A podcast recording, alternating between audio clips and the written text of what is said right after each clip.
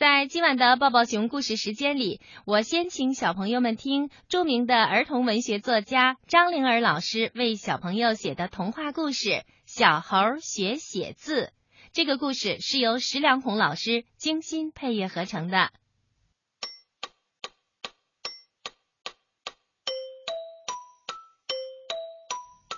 猴子妈妈把小猴子送到动物学校。让小猴子跟着山羊老师学写字。小猴子贪玩，学习马马虎虎，写起字来总是丢笔画，不是少了一点，就是缺了一横。老山羊天天拿着红笔帮他修改，可是转眼的功夫，他又会写错。一天晚上。小猴子写作业，写着写着，趴在作业本上睡着了。他做了一个梦，梦见作业本上的字都动起来。一会儿，那些字都站立起来。我字皱着眉头说：“你把我肩膀上的水弄丢了，快还给我。”天字斜着看小猴子说：“你把我的一条腿弄到哪儿去了？快帮我找找。”少字对小猴子说：“嘿，我的胳膊呢？”就这样，几百个错字在小猴子面前摇晃着，围着他吵吵嚷嚷，指责他。这些错字啊，虽然都是小猴子写的，但是当他们都出现在小猴子面前时，小猴子却不认识他们了。他急得满头大汗，脑袋发晕，抓耳挠腮，一时不知道怎么办才好。这时，一个字说：“算了，我们也不难为你了，你把我们送到咬文嚼字维修部。”去找虫子医生吧。有汽车修理部，有手机修理部。小猴子还是第一次听说，还有咬文嚼字维修部，还有虫子医生。别发愣了，虫子医生就在森林边上的那个小木屋里。另一个字不耐烦地说。听到这儿。小猴子抱起他的作业本，飞快地跑到森林边上，果然看到了一个小木屋。小猴子来不及多想，咚咚咚敲响了木屋的门。进来吧。屋里一个苍老的声音说：“吱呀呀。”小猴子推开房门。看见房间里面坐着一条半米高的大虫子，大虫子长得很奇怪，它看起来很老了，戴着一副老花镜，胸前飘着长长的胡子。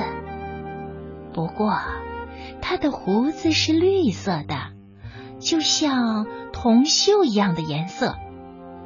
在它的头顶上长着一只脚。脚也是绿色的，除了胡子和脚，大虫子的全身是褐色的。小猴子正在好奇的打量虫子医生，虫子医生开口说话了：“你有什么事儿吗，小猴子？”“哦，嗯，虫子医生，您能帮我把这些字修好吗？”小猴子说着，慌忙把他的作业本递给了虫子医生。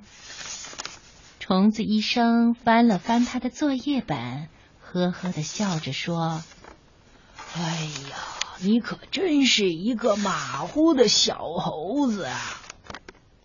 说着，他低头用头顶上的角涂涂改改，就把那些错字都给改好了。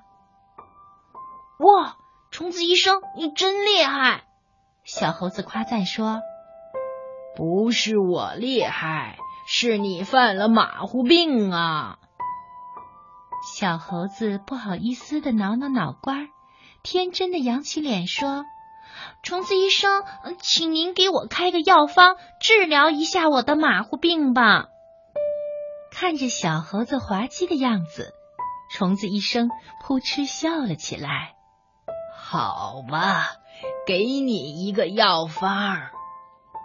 虫子医生从身后的木桌子里拿出一张红色的小纸片，轻轻递到小猴子的手里。那张纸片在小猴子手里忽然变大了。而且还散发出一股香蕉的香味儿。虫子医生说：“呃，你看看纸上有什么字？”小猴子咽了一下口水，却没看到那张纸上有什么字啊。他疑惑的说：“嗯，什么字也没有哦。”虫子医生叹了一口气说。你呀，你呀，再仔细看看。